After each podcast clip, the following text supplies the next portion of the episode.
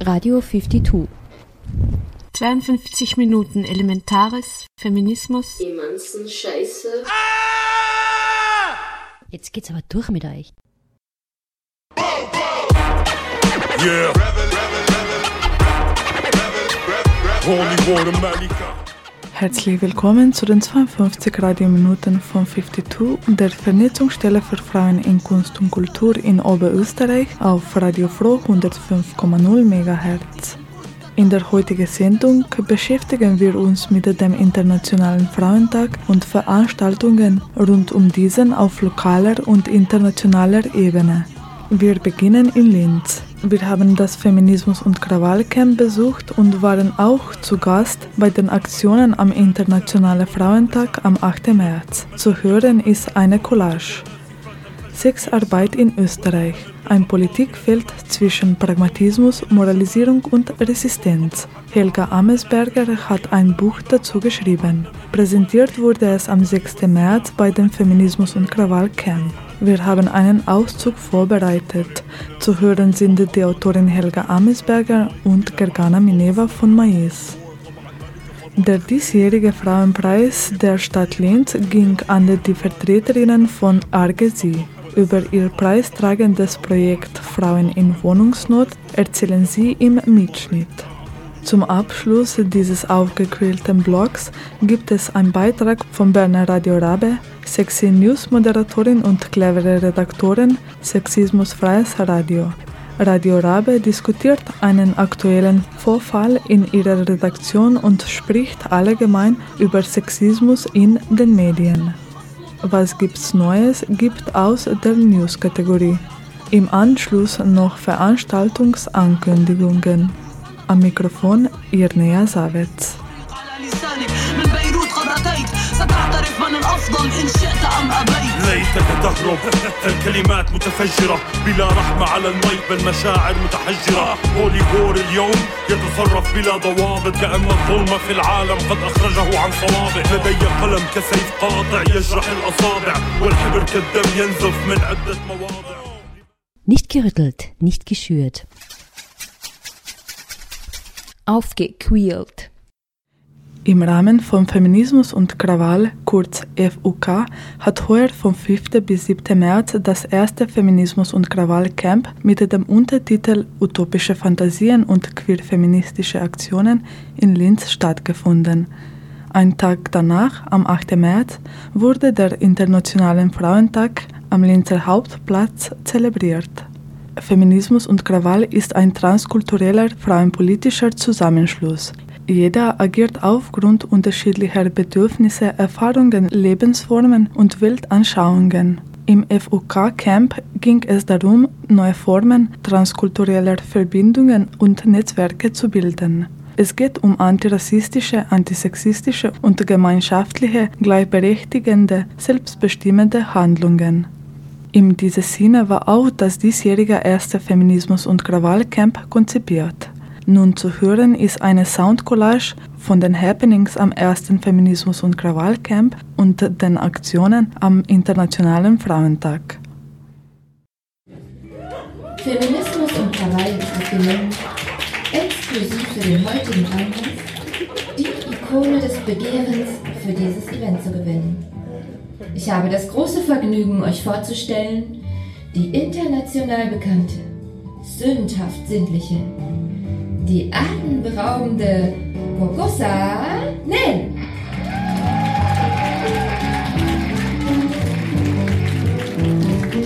An dieser Stelle möchten wir unseren treuen Fans für die bedingungslose Hingabe ein großes Dankeschön aussprechen. Wir erhielten unzählige Briefe mit der dringenden Bitte um professionellen Beistand auf ihrer unermüdlichen Suche nach Identität. Danke für euer Vertrauen. Join us!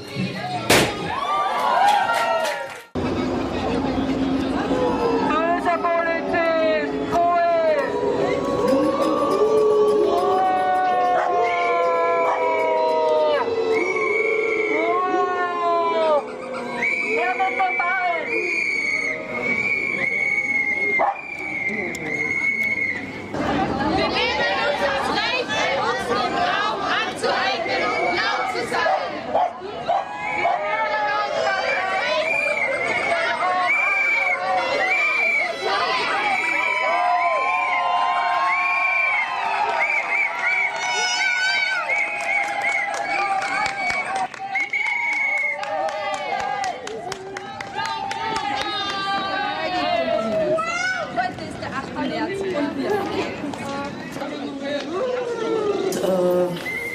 Oberösterreich und also sowohl in Wien und in Oberösterreich ist ein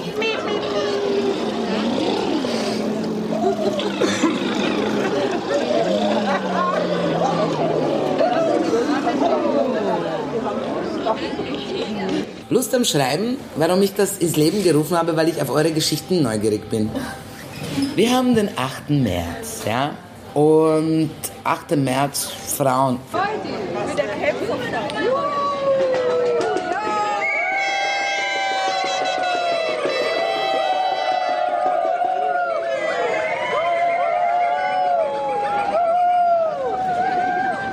Und 8. März Frauen.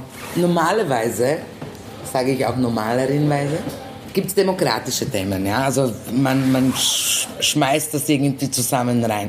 Wir können uns entscheiden. Wir fangen nämlich dann ganz spielerisch an. Das ist so, entweder wir machen das demokratisch, also wir suchen uns einfach aus, irgendein Wort, also worüber man was machen kann. Oder ein Thema, alles ist erlaubt. Wissenschaft, alles. Bei mir ist immer alles erlaubt. Und äh, kann ich nicht, gibt's nicht. Und es wäre Irrsinn, nein, es gibt's nicht. Es gibt's gar nicht.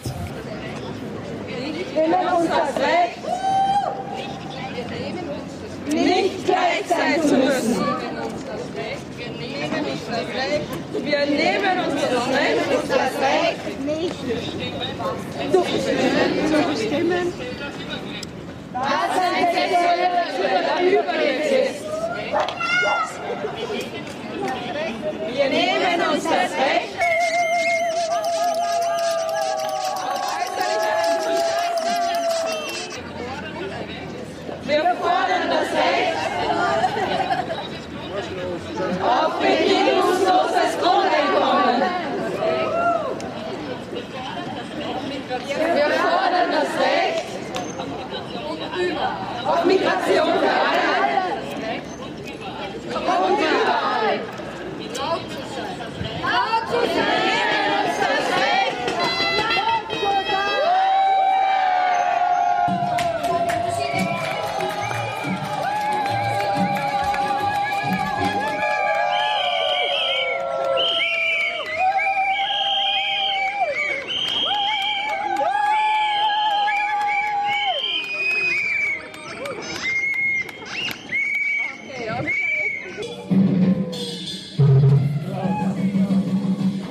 finde das großartig, dass Feminismus und Krawall einfach mehrere Tage sich nimmt, um da ähm, einfach den Finger drauf zu legen. Auch ja, Frauen haben ihren Platz und wollen ihn sich nehmen und sind in der Gesellschaft benachteiligt. Und es gibt das und das und das und das, was wir da habt, ihr die ganzen Schilder, was äh, Frauen sich einfach nehmen sollten. Und für das ist die Veranstaltung gedacht.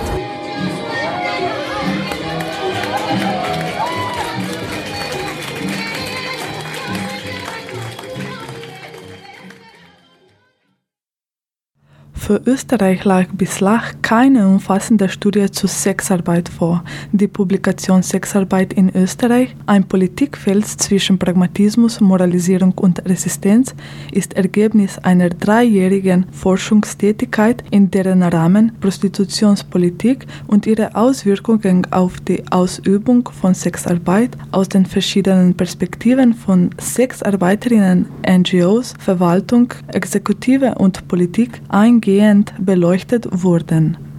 Im Mittelpunkt stehen 85 Interviews mit Sexarbeiterinnen, die Aufschluss über Migrationsprozesse, die Wege in die Sexarbeit und über Arbeitsbedingungen geben. In diesem Beitrag zu hören ist ein Mitschnitt der Buchpräsentation des Buches Sexarbeit in Österreich, ein Politikfeld zwischen Pragmatismus, Moralisierung und Resistenz mit der Autorin Helga Amesberger und Gergana Mineva, einer Vertreterin der Migrantinnen-Selbstorganisation Mais. Die Buchpräsentation hat im Rahmen des Feminismus- und Krawallcamps am 6. März 2015 in Linz stattgefunden die Autorin Helga Amesberger zur Publikation. Ausgangsbuch war, dass ich angefragt worden bin, ob ich den Österreich-Teil für eine Vergleichsstudie machen möchte, und zwar einen Vergleich der Prostitutionspolitiken in den Niederlanden und in Österreich. Die primäre, die große Fragestellung war, welche Auswirkungen hat Prostitutionspolitik auf die Arbeits- und Lebensbedingungen von Sexarbeiterinnen? Und weiterführend dahingehend haben unterschiedliche Prostitutionspolitiken äh, auch ganz unterschiedliche Folgen, äh, Konsequenzen für die Arbeitsbedingungen oder äh, spielt oder hat die Prostitutionspolitik eher geringe Effekte, also auf die Arbeitsbedingungen und auch auf den, auf den Markt. Wir haben dann, also das äh, Projekt Design ist hauptsächlich von Hendrik Wagener, also äh, damals von der Universität Leiden, also konzipiert worden und äh, die, wichtig war es, also sowohl also Hendrik Wagener und Sitzke Alting, also das waren die niederländischen Kolleginnen, also dass auch immer einen sehr klaren Konnex gibt, also zur, zur Praxis, also dass man wirklich also auch also die Realität erfasst durch das Forschungsprojekt, also nicht nur die Realität, die, die Arbeitswelten der Sexarbeiterinnen, sondern auch also die politische, die administrative Realitäten, also sich äh, genauer anschaut. Mir war es dann äh, sehr wichtig und äh, das war auch äh, mein Teil, also den ich dann eingebracht habe in das Projekt, dass Sexarbeiterinnen selbst zu Wort kommen. Durch meine Kenntnis auch also des Sexmarktes in Österreich war mir klar, ich brauche hierzu Unterstützung. Also einerseits ist äh, der Bereich äh, ja nicht so ohne weiteres äh, zugänglich, also aus den verschiedensten Gründen nicht einfach äh, für Forschung zugänglich. Äh, zum anderen fehlen mir auch also die Sprachkenntnisse, dass ich also mit äh, der Vielfalt an Sexarbeiterinnen, die es in Österreich gibt, sprechen zu können. Und ich denke, das ist auch Besonderheit dieser Studie, dass äh, wir sehr viele migrantische Sexarbeiterinnen interviewt haben und dass äh, wir äh, diese, wenn möglich, in ihrer Muttersprache auch interviewt haben. Wir erfahren die Geschichten von Sexarbeiterinnen nur durch Personen, die schon ein Vertrauensverhältnis, also auch mit den Sexarbeitern oder zu, wo ein Vertrauensverhältnis zwischen Sexarbeiterinnen und den Fragenden besteht. Wir haben das dann so aufgebaut, ähm, also der österreichische Markt ist ja sehr, sehr heterogen und es gibt ja neun verschiedene Prostitutionsgesetze in Österreich und da uns aber wichtig war zu schauen, wie die einzelnen Gesetze wirken, haben wir zwei äh, Bundesländer herausgegriffen dann für, für die österreichische äh, Studie und das war Wien und Oberösterreich. Helga Amesberger erläutert, warum gerade Wien und Oberösterreich für die Publikation Sexarbeit in Österreich ein Politikfeld zwischen Pragmatismus, Moralisierung und Resistenz herausgegriffen wurden. Wien deswegen, also weil hier also der größte äh, Markt besteht, also es gibt die meisten Bordelle oder bordellähnlichen Einrichtungen, die meisten Sexarbeiterinnen in Wien und äh, warum Oberösterreich und also sowohl in Wien und in Oberösterreich ist ein neues äh, Gesetz entwickelt worden. Also es in beiden Ländern was damals, also während der Erhebungsphase, äh, ist das Gesetz ausgearbeitet worden. Und von daher war es spannend zu schauen, äh, also einerseits wie läuft der politische Diskurs, ja, wie entstehen Gesetze, was wird dann umgesetzt und so weiter und so fort. Gergana Mineva, Vertreterin von Mais, über die Herausforderungen im Forschungsprozess. Äh, herausfordernd vor allem insofern, wenn wir uns die Frage stellen, welche Gestaltungsmöglichkeiten gibt es, wenn letztendlich Interviews durchgeführt werden. Und wo ist der Unterschied zwischen Leute zum Sprechen äh, bringen oder die Stimmen der Sexarbeiterinnen einbauen und Daten zu liefern? Und das war unsere, äh, war eine lange Vorlaufphase, bis wir uns auch entschieden haben mitzumachen. Wobei dieses Spannungsverhältnis bleibt. Es ist ein, es ist ein äh, Forschungsrahmen, der auch etwas äh, starr ist. Ne? Mhm. Daher haben wir in den Interviews einfach tatsächlich äh, versucht, so viel Information wie möglich zur Verfügung zu stellen, dass die Leute wissen, was das ist, warum wird das gemacht, was wird mit ihren Interviews gemacht und äh, sich entscheiden könnten, ob sie mitmachen möchten oder nicht. Äh, dass es unter absoluter Anonymität und so weiter passiert, das sind Sachen, die nicht nur für Mais, sondern für Forschung grundsätzlich äh, klar sind. Ja, also 25 Leute zu finden, die darüber sprechen möchten und die einverstanden sind, dass ihre Aussagen ausgewertet werden und in einem Buch publiziert werden, war natürlich nicht leicht, aber das wäre wahrscheinlich in keinem anderen Feld auch nicht so äh, leicht, denke ich mir. Wenn wir Textilarbeiterinnen interviewen möchten, wäre es vielleicht auch nicht so ein großen Unterschied. Natürlich sind das Leute gewesen, mit denen wir in gutem Kontakt waren. Interessant war, dass obwohl die dass die Leute doch etwas überrascht waren durch die Fragen, die gestellt wurden. Weil sie meistens erwartet haben, dass, äh, dass die Fragen nach dem sind, wieso denn dieser Job, wie denn dieser Job und hast du keine anderen Möglichkeiten gehabt und so weiter. Äh, manche haben mehr erzählen wollen, manche nicht und das war ihre persönliche Entscheidung, die wir natürlich auch zu respektieren haben. Ähm, worauf wir bestanden haben, und das war auch von Anfang an klar, ist, dass die Leute auch bezahlt werden für die, für die Interviews.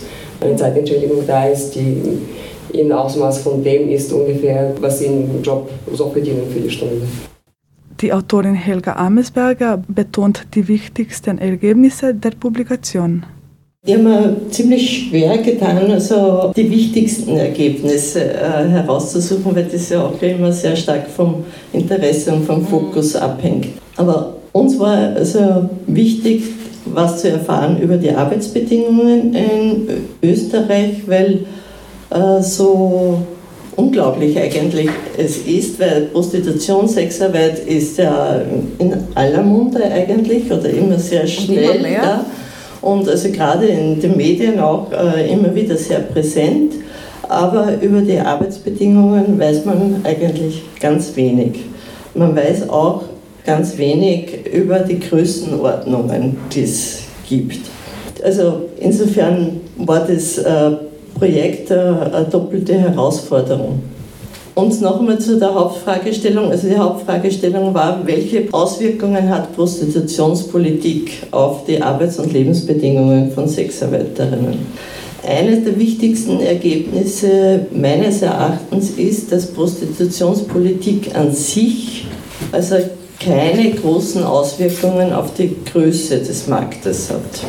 Also wie viele Sexarbeiterinnen das es gibt, äh, wie viele Bordelleinrichtungen es gibt, was Prostitu also viel entscheidender sind also andere gesetzliche Regelungen, sei es jetzt äh, das Fremdenrecht, sei es das Arbeitsrecht, sei es äh, aber auch die Entwicklung der Kommunikationstechnologien. Also das Internet hat ähm, den Sexmarkt sehr stark verändert. Es hat aber auch was mit einer veränderten oder mit der Kultur in Bezug auf äh, Sexualität äh, zu tun, ja?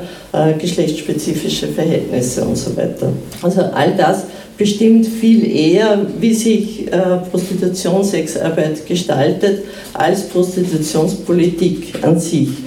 Prostitutionspolitik hat äh, nur dahingehend, also auf die Größe des Marktes, einen Einfluss, dass sie ähm, entscheidend ist, also wie groß der oder das Verhältnis, das Größenverhältnis vom legalen Bereich und vom illegalen Bereich.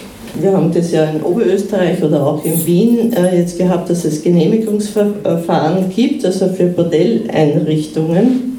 Das heißt, alle Bordelle, die eine Genehmigung bekommen, sind im legalen Bereich ob dadurch die illegalen Bordelle, Wohnungsprostitution, äh, der Straßenstrich und so weiter äh, tatsächlich verschwindet, ist eine andere Frage. Also äh, internationale Studien, aber auch also in Österreich hat sich gezeigt, also es kommt höchstens zu geringfügigen Veränderungen. Äh, in Bezug auf äh, die Anzahl der Sexarbeiterinnen äh, haben wir ähnliche Ergebnisse.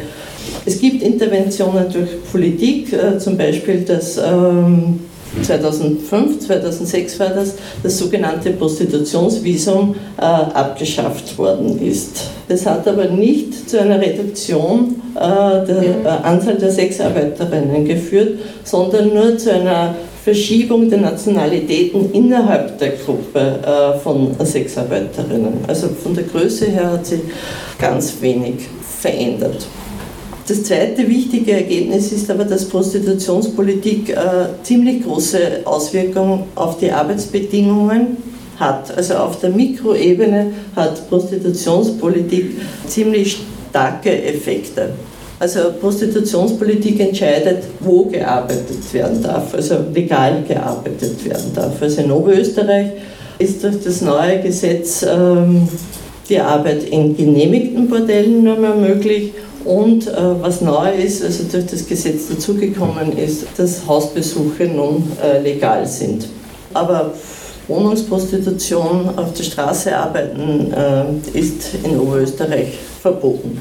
Prostitutionspolitik hat aber auch äh, ziemlich starke Auswirkungen auf die Abhängigkeiten. Also Prostitutionspolitik schafft mitunter ziemlich starke Abhängigkeiten von Bordellbetreibern, von sozialen Netzwerken und so weiter. Also Abhängigkeiten dahingehend, eben wenn nur in einem Bordell gearbeitet werden darf, dann bin ich davon abhängig von den Bordellbetreibern. Also die können auch äh, relativ stark dann die Arbeitsbedingungen äh, diktieren.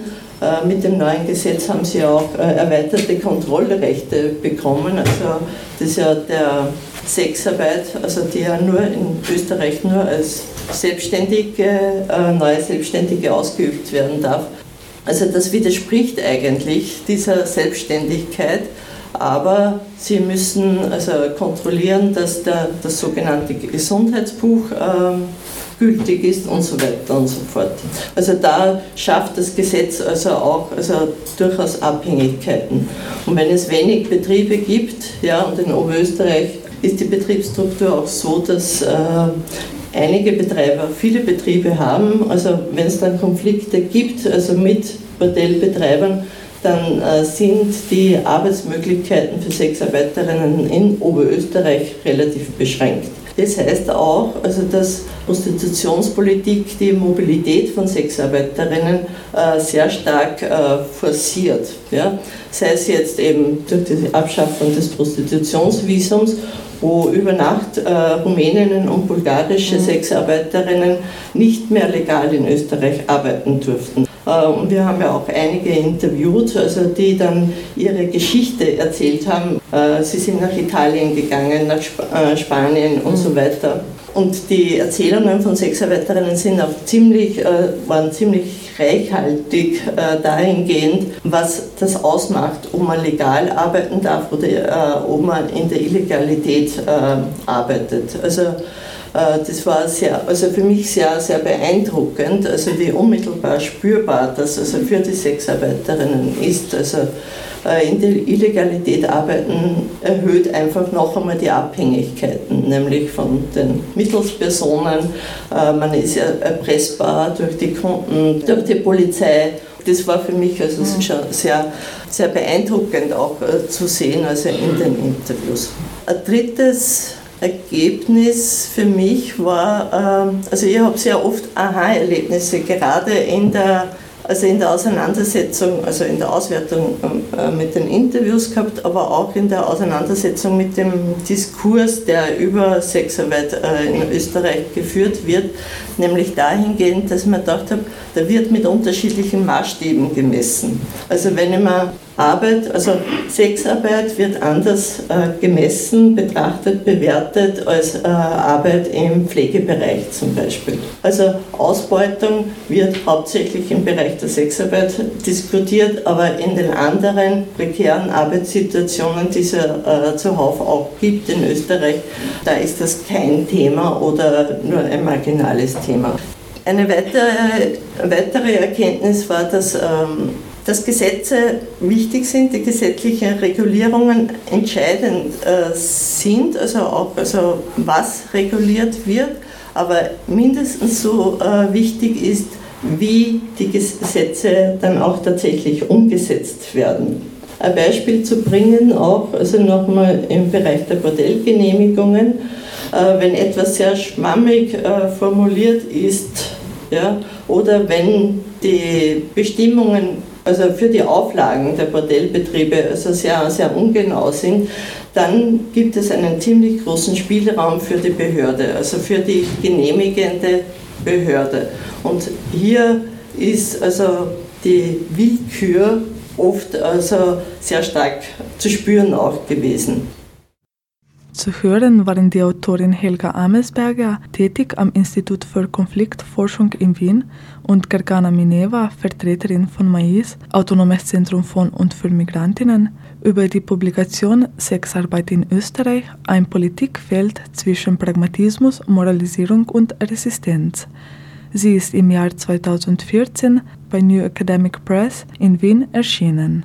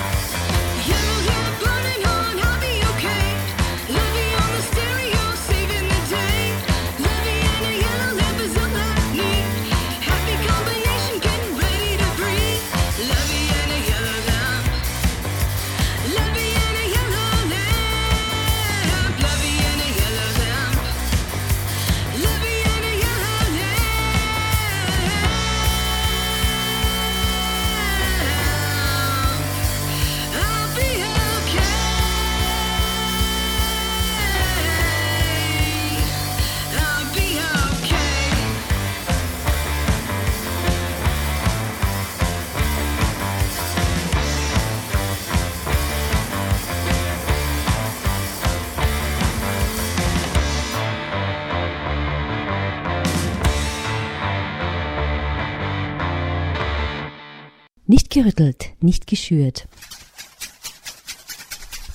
Aufgequält. Zu hören ist eine 52 Radiominuten-Sendung von 52 der Vernetzungsstelle für Frauen in Kunst und Kultur in Oberösterreich. Wir setzen mit der Verleihung des Frauenpreises der Stadt Linz fort. Die Argesie wurde mit ihrem Projekt Frauen in Wohnungsnot ausgezeichnet. Aus insgesamt 32 Einreichungen von einer vierköpfigen Jury unter dem Vorsitz von Stadträtin Eva Schobesberger wurde der diesjährige Frauenpreis ausgewählt. Zusätzlich zum Preisgeld in Höhe von 3600 Euro wurden die Gewinnerinnen mit dem Symbol Goldene Hexenbesen gewürdigt. Die Argesie berät und begleitet seit 28 Jahren Frauen, die von Wohnungslosigkeit bedroht oder betroffen sind. Neben konkreter und umfassender Hilfe für Frauen in prekären Lebenssituationen leistete die Argesie seit Jahren wichtige Sensibilisierungsarbeit für ein gesellschaftliches Problemfeld zunehmender Dringlichkeit. So begründet die Jury das preistragende Projekt. Die Argesie ist ein Teilbereich des Vereins Arge für Obdachlose und hält damit ein spezielles Angebot für wohnungslose und von Wohnungslosigkeit bedrohte Frauen ab dem 18. Lebensjahr bereit. Die Beratung und Begleitung sind kostenlos, anonym und wird auf freiwilliger Basis durchgeführt. Zu hören ist ein Mitschnitt von der Verleihung des Frauenpreises der Stadt Linz am 9. März. Unter dem Titel Talk of Femme wird damit auch der Internationale Frauentag gefeiert. Die Preisträgerinnen Birgit Hinterberger und Karin Falkensteiner von der ARGESI haben über das Projekt Frauen in Wohnungsnot bei der Preisverleihung gesprochen. Wir möchten uns als Team der AGSI sehr, sehr herzlich für den Frauenpreis äh, der Stadt Linz bedanken. Gerne nehmen wir den Preis an. Den Hexenbesen, den finde ich persönlich auch sehr genial. Ja, der passt ganz gut. Der wird dann bei uns im Büro abgestellt. Bekommt einen Ehrenplatz. Ja, äh, gleich vorweg möchte ich auch erwähnen, dass das Preisgeld natürlich unseren Frauen, unseren Klientinnen zugutekommen wird, zum Beispiel äh, in Form von Wohnraumausstattung und äh, diversen anderen Unterstützungsmaßnahmen. Man sieht sie nicht, man hört kaum etwas darüber. Und doch gibt es sie, die Wohnungslosigkeit bei Frauen. Durch die Verleihung des Frauenpreises werden prekäre Lebensformen sichtbar und öffentlich gemacht. Wie unsere Erfahrungen zeigen, verstecken Frauen ihre Notlagen in höherem Maße als Männer und meiden in der Regel von Männern dominierte Anlaufstellen und Notunterkünfte. Die verborgene Not von Frauen. Warum ist sie so leise? Das Projekt AGSI ist Teil des Vereins AGE für Obdachlose und begleitet seit 27 Jahren Frauen, äh, die in Notsituationen geraten sind. Das heißt Frauen ab der Volljährigkeit, die entweder von Wohnungslosigkeit bedroht oder betroffen sind. Also Frauen, ähm, die einfach in Lebenssituationen sich befinden, die sehr aussichtslos, auf den ersten Blick sehr aussichtslos erscheinen. Die bestimmenden Faktoren äh, wie Trennung, Scheidung, Delogierung, Arbeitsplatzverlust und finanzielle Probleme, das sind so die, die Auslöser für die akute Wohnungskrise. Die Frauen, die unsere Beratungsstelle aufsuchen, äh, die leben meist an der Armutsgrenze, arbeiten in sehr prekären äh, Beschäftigungsverhältnissen, sind Alleinerzieherinnen, Pensionistinnen, Frauen mit Gewalterfahrung und vor allem, das hat die Erfahrung der letzten Jahre gezeigt, kommen immer mehr sehr junge Frauen zwischen 18 und 25 Jahren in unsere Beratungsstelle. Also das heißt Frauen, wo es wirklich in erster Linie mal darum geht, äh, sich ein eigenständiges Leben erstmals aufzubauen. Und eines haben diese Frauen, die ich gerade erwähnt habe, alle gemeinsam. Sie benötigen dringendst eine Wohnung. Meist haben die Frauen nicht die notwendigen finanziellen Mittel, um am mittlerweile sehr stark überteuerten Wohnungsmarkt mithalten zu können. Wir unterstützen diese Frauen durch Beratung und Intensivbegleitung in sechs Übergangswohnungen. Gerade die notwendige finanzielle Hilfe kommt meist zu kurz und so wird die Sicherstellung eines geeigneten Wohnraumes zu einem großen Problem. Ja, für die Klärung der Ursachen, die bei Frauen zur Wohnungslosigkeit führen, ist laut den Ergebnissen einer Studie ein mehrdimensionales Erklärungsmodell äh, anzunehmen. Weil weder nur strukturelle Faktoren wie zum Beispiel der Wohnungsmarkt oder die soziale Situation, persönliche Faktoren wie zum Beispiel Defizite der Herkunftsfamilie oder Beziehungsschwierigkeiten für sich allein können eine Erklärung abgeben für das Phänomen der weiblichen Wohnungslosigkeit. In den einzelnen Lebensgeschichten äh, lässt sich erkennen, dass es immer mehrere Faktoren gibt, die zusammentreffen, die sich gegenseitig bedingen und auch aufschaukeln. In den Verlaufsformen zur Wohnungslosigkeit lassen sich im Wesentlichen zwei typische Gruppen voneinander unterscheiden. Das sind Frauen, die sich nie eine gesicherte Existenz aufbauen konnten und Frauen, in deren Leben Wohnungslosigkeit einen Bruch darstellt. Um Ihnen einen Einblick in unseren Beratungsalltag geben zu können, möchten wir Ihnen eine praxisnahe Fallgeschichte schildern. Ja, Frau E. wohnte nach einer tragischen Scheidung bei einer Verwandten mit. Ihr Mann bekam durch einen sehr schweren Verkehrsunfall irreversible Gehirnschäden, litt dann auch infolgedessen unter Panikattacken und hatte verstärkte Aggressionsschübe. Äh, zusätzlich dazu entwickelte sich auch eine Alkoholerkrankung. Äh, in Summe war das dann für die Frau E. Der Auslöser, sich von dem Mann und den schlimmen Lebensumständen zu trennen. Auch nicht zuletzt, weil die ganze Lebenssituation auch eine enorme psychische Belastung war für die zwei minderjährigen Kinder. Also so begann dann quasi dieses Familiensystem zu zerbrechen. Und um dem zu entfliehen, konnte Frau E. vorübergehend bei einer Bekannten mitwohnen. Diese Mitwohngelegenheit war aber allerdings befristet. In dieser für sie scheinbar aussichtslosen Lage suchte Frau E. unsere Beratungsstelle auf. Im weiterführenden Beratungsverlauf wurde ihr dramatischer Lebensweg ersichtlich. Tod eines Kindes, verschiedenste äh, schwierige Operationen, Depression, Arbeitsplatz, Arbeitsplatzverlust verbunden mit hochgradiger Armutsgefährdung.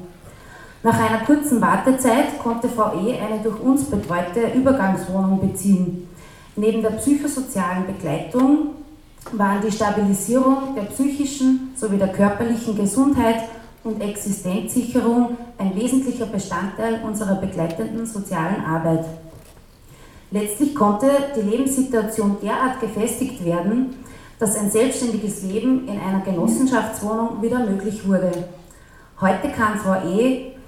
wieder, eine einigermaßen, wieder ein einigermaßen zufriedenes und ausgeglichenes Leben ohne Existenzängste führen. Bis heute besteht ein sporadischer, jedoch sehr guter Kontakt zur AGC. Ja, wie Sie dieser Fallgeschichte entnehmen können, ist das Ziel unserer Arbeit, äh, einen Prozess der Stabilisierung einzuleiten, damit ein eigenständiges Leben in einer eigenen Wohnung wieder möglich wird.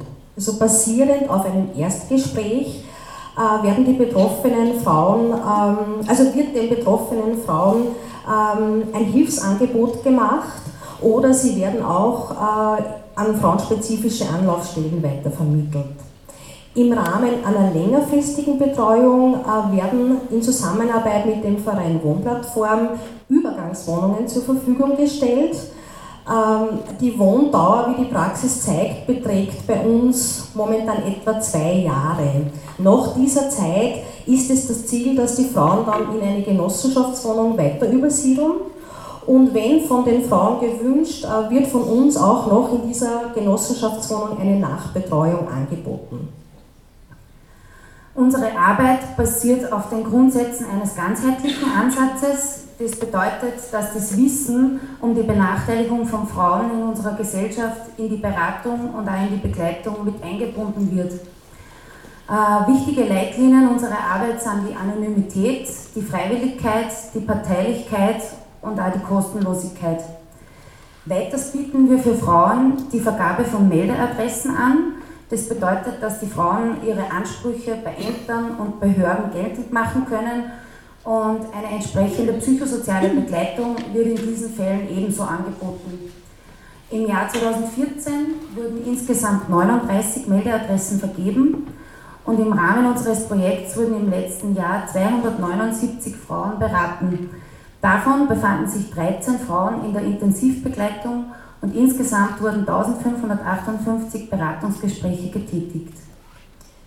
Ja, aufgrund von ständig steigenden Mietpreisen wird es immer schwieriger, dass Frauen mit sehr niedrigem Einkommen einen geeigneten, leistbaren Wohnraum finden bzw. Wohnungen erhalten können. Wie eingangs schon erwähnt, äh, wie unsere Erfahrung zeigt, äh, wird der Anteil junger Frauen zwischen 18 und 25 immer größer auch fragen immer mehr Frauen mit Migrationshintergrund bei uns um Beratung an. Man sollte bedenken, dass Frauen generell ein mindestens 35% höheres Armutsrisiko haben als Männer. Das ist immerhin über ein Drittel, das ist sehr viel. Beinahe 600.000 Frauen in Österreich leben unter der Armutsgrenze. Und diese erhöhte Armutsgefährdung, die trifft halt vor allem auch dann die Kinder. Ungefähr 40 Prozent der Frauen, die bei uns voriges Jahr in Beratung waren, die gaben Trennung und Scheidung einhergehend mit Gewalterfahrungen äh, als Grund an für die Wohnungslosigkeit. Auch viele unserer Frauen schlitterten durch Arbeitsplatzverlust und den daraus resultierenden Mietrückständen in die Armutsfalle.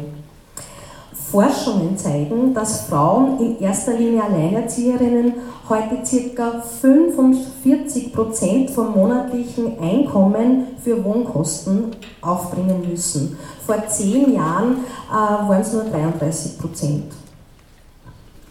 Ja, und wo sieht sich die AGC jetzt in der Zukunft besonders gefordert? Ähm, wie die Kollegin schon gesagt hat, die Zahl der jüngeren Frauen und Frauen mit Migrationshintergrund steigt stetig an.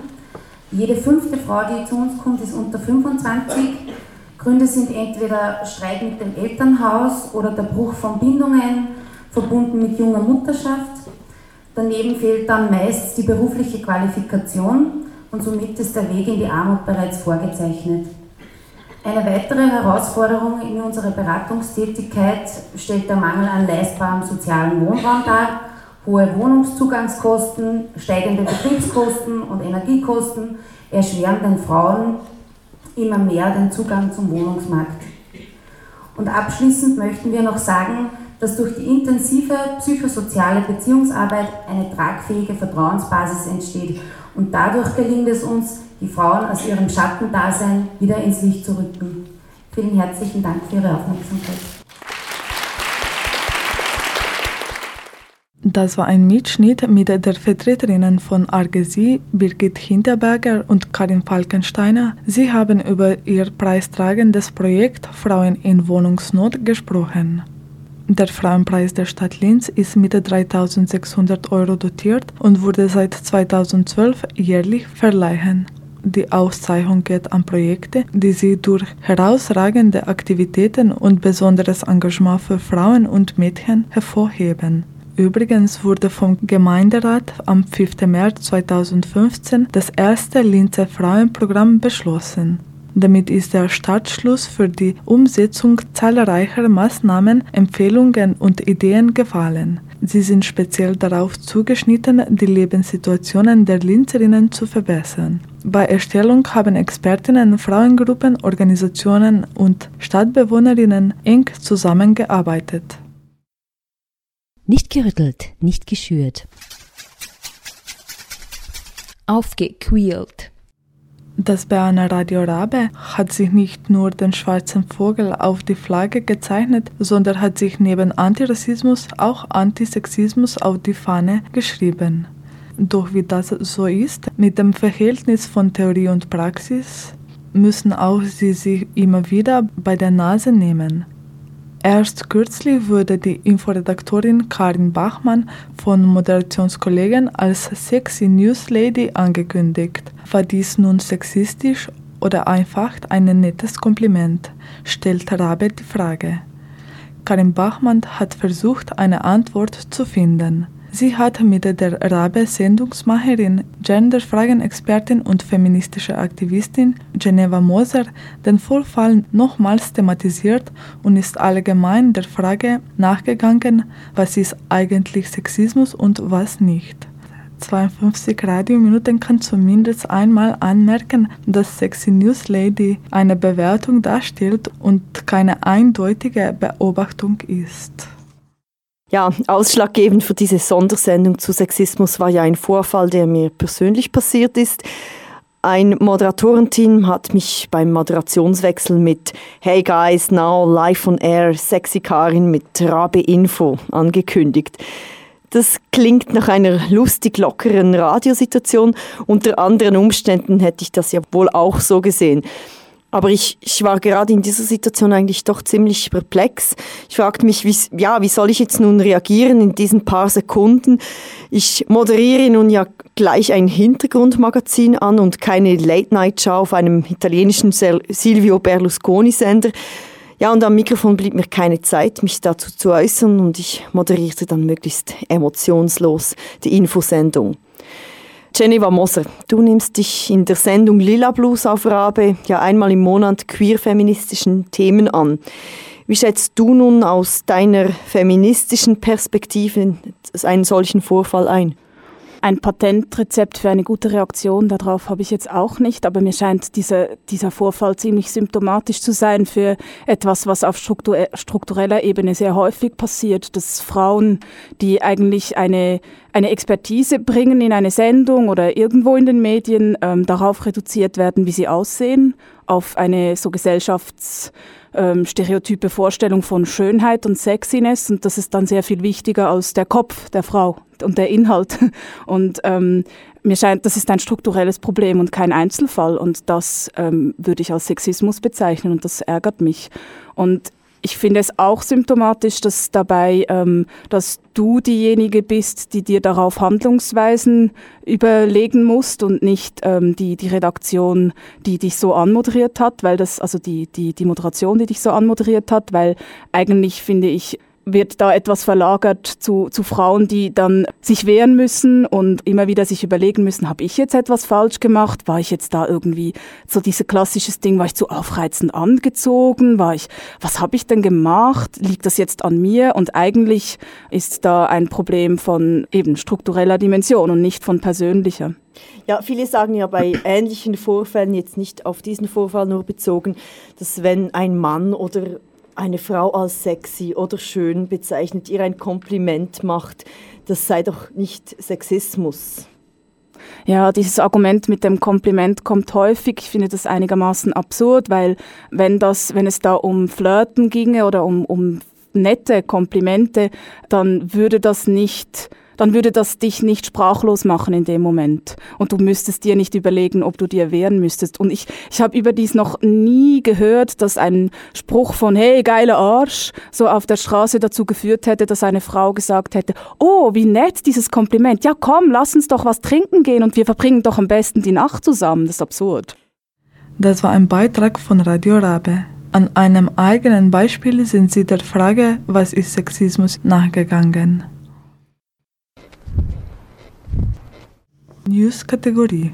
Die neue Female Pressure Aktion mit Bildern von Frauen ist inspiriert von Björks Interview mit dem US-Magazin Pitchfork, in dem sie auf die mangelnde Sichtbarkeit von Frauen bei der Aktion im Studio hinweist.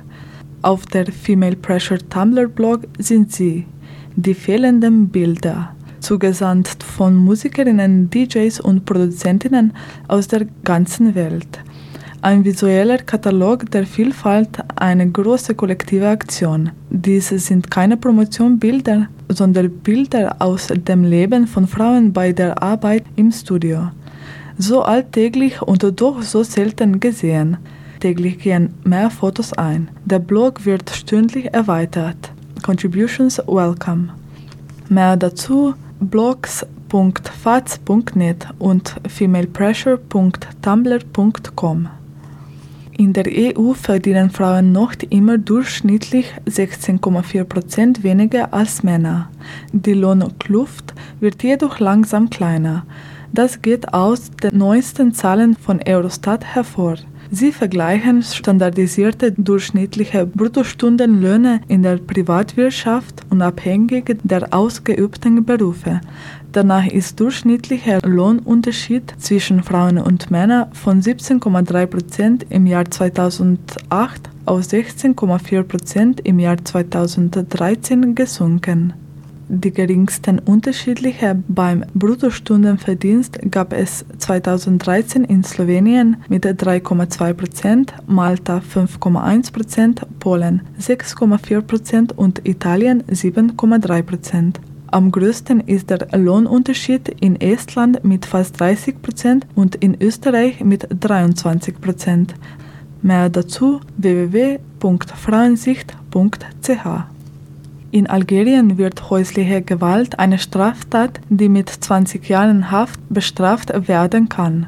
Ein entsprechendes Gesetz hatte das Parlament beschlossen. Danach müssen gewalttätige Ehemänner mit einer Haftstrafe zwischen einem und 20 Jahren Haft rechnen, wenn sie ihre Frau verletzten.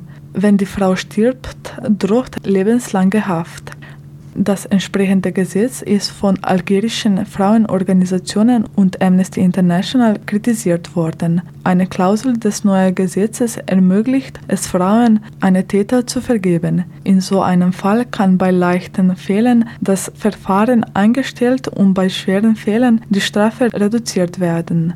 Diese Bestimmung ignoriert nicht nur das Machtverhältnis zwischen Frauen und Männern, sondern setzt die Frauen der Gefahr aus, mit Gewalt und Erpressung zur Rücknahme der Anzeige gezwungen zu werden, sagt Amnesty. Mehr dazu www.frauensicht.ch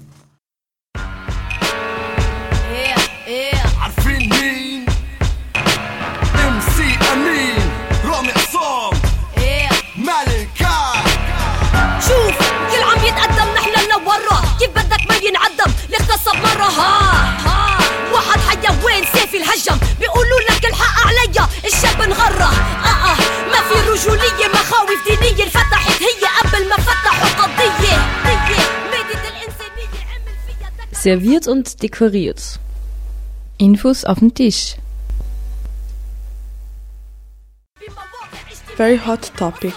Zwei Girls Rock Camps in den Sommerferien. Diesen Sommer hast du deine Freundinnen zwischen 14 und 24 Jahren die Möglichkeit zwischen zwei Girls Rock Camps zu wählen.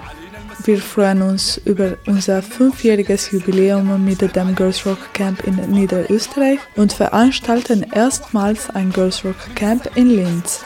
Die Anmeldung und das vollständige Programm zu beiden Camps findest du ab 8. April unter www.girlsrockcamp.at/programm. Wenn du mehr Infos möchtest, schreib uns ein E-Mail an info at girlsrockcamp.at. Der Empress Club feiert heuer sein zweijähriges Bestehen.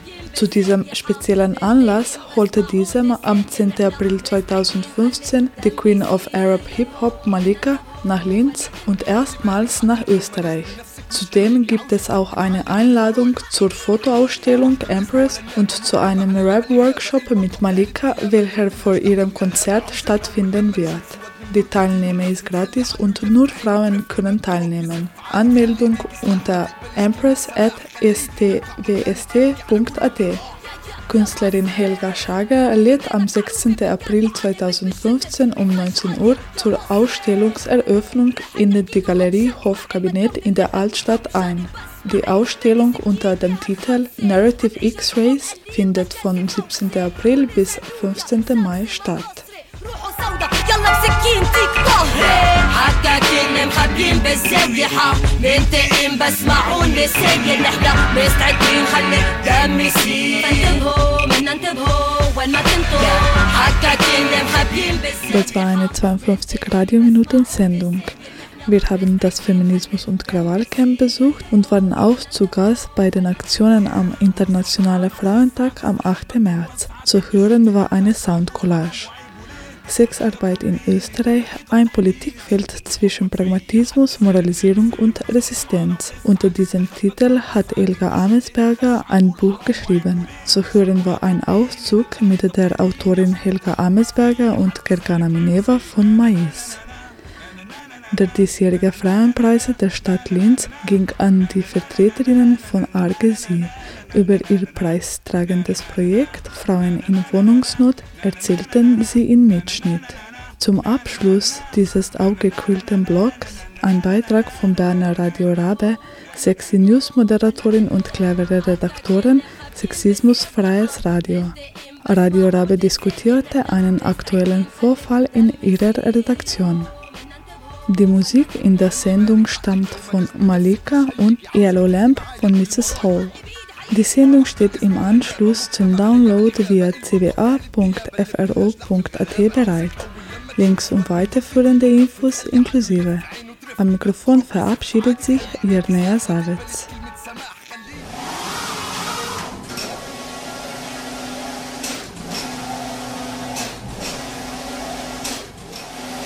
Die Arbeit von Künstlerinnen und Kulturarbeiterinnen findet weder die entsprechende Beachtung noch die adäquate monetäre Abgeltung.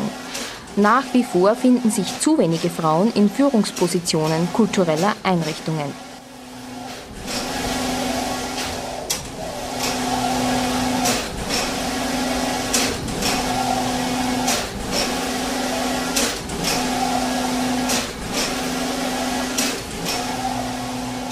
Ziel der Kulturpolitik muss die Herstellung von reeller Gleichstellung in allen Bereichen und Symmetrie auf allen Ebenen des künstlerischen und kulturellen Lebens sein. Dazu gehört die Beseitigung von Diskriminierungen aufgrund der Geschlechtszugehörigkeit, des Alters, der sexuellen Orientierung, der sozialen Herkunft und Lebenszusammenhänge, der Staatsbürgerinnenschaft, des migrantischen Hintergrunds, der Konfession und individueller Beeinträchtigungen.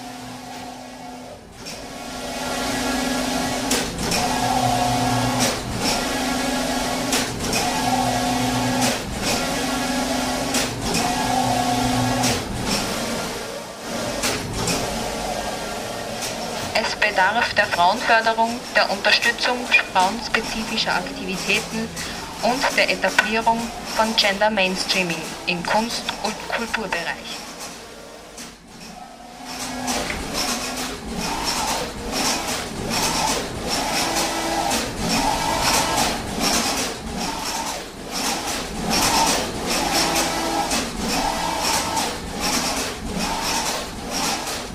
Gleichberechtigte Vergabe von Fördermitteln an Frauen und Männer zu erreichen, sind künstlerische und kulturelle Aktivitäten von Frauen verstärkt durch die öffentliche Hand zu fördern. Die Vergabe von öffentlichen Förderungen an Künstlerinnen und Organisationen ist an Genderkriterien zu binden. Die Förderrichtlinien sind in Zusammenarbeit mit Frauennetzwerken und Interessenvertretungen zu erstellen.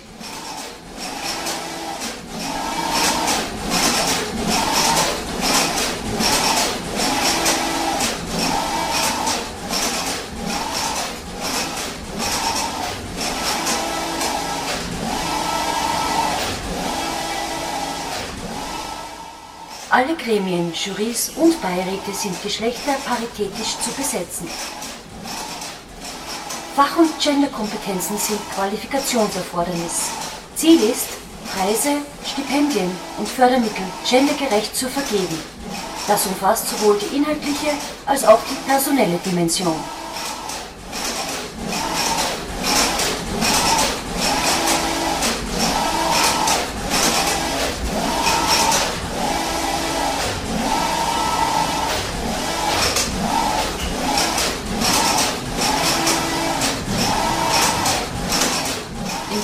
Kultureinrichtungen der öffentlichen Hand, auch in ausgegliederten oder im öffentlichen Eigentum stehenden Institutionen, ist gendergerechtes Management zu etablieren.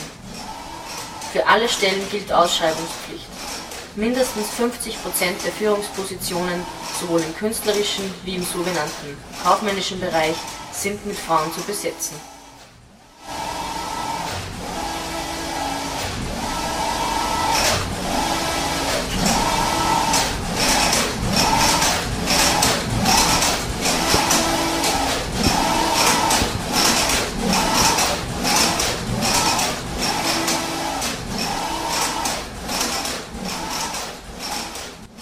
Künstlerische und kulturelle Arbeit muss mit Existenzsicherung verbunden sein. Für selbstständig tätige Künstlerinnen sind Sofortmaßnahmen zur Reform des Künstlersozialversicherungsfondsgesetzes umzusetzen. Die Entwicklung und Umsetzung von Modellen der Existenzsicherung, insbesondere für prekär Beschäftigte, ist zu fördern. Existenzsicherung muss auch unabhängig von Erwerbsarbeit gewährleistet sein, ohne Bedingungen und für alle.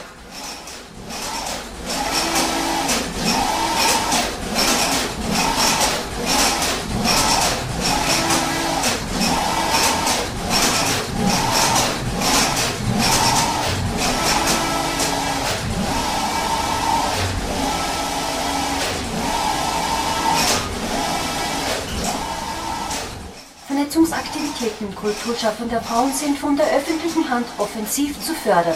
Die Schaffung von Netzwerken ist notwendig, um eine Symmetrie der Geschlechter Wirklichkeit werden zu lassen. Vernetzung verleiht der kulturpolitischen Arbeit von Frauen das nötige Gewicht, ermöglicht Ermächtigung und Austausch. Es bedarf einer starken bundesweiten Interessensvertretung der Kunst- und Kulturschaffenden Frauen, die öffentlich finanziert werden muss.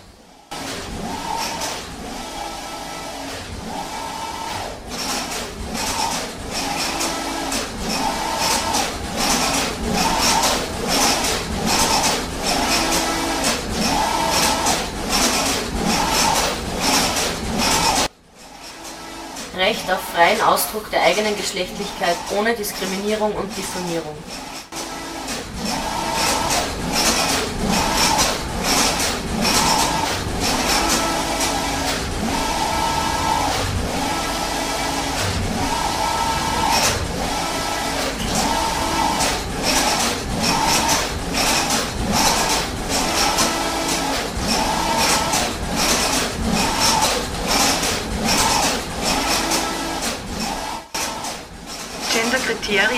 Inhalte müssen verpflichtender Bestandteil aller Bildungswege sein.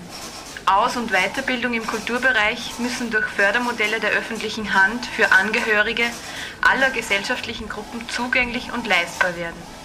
Die Studiengebühren an Universitäten und Fachhochschulen sind abzuschaffen.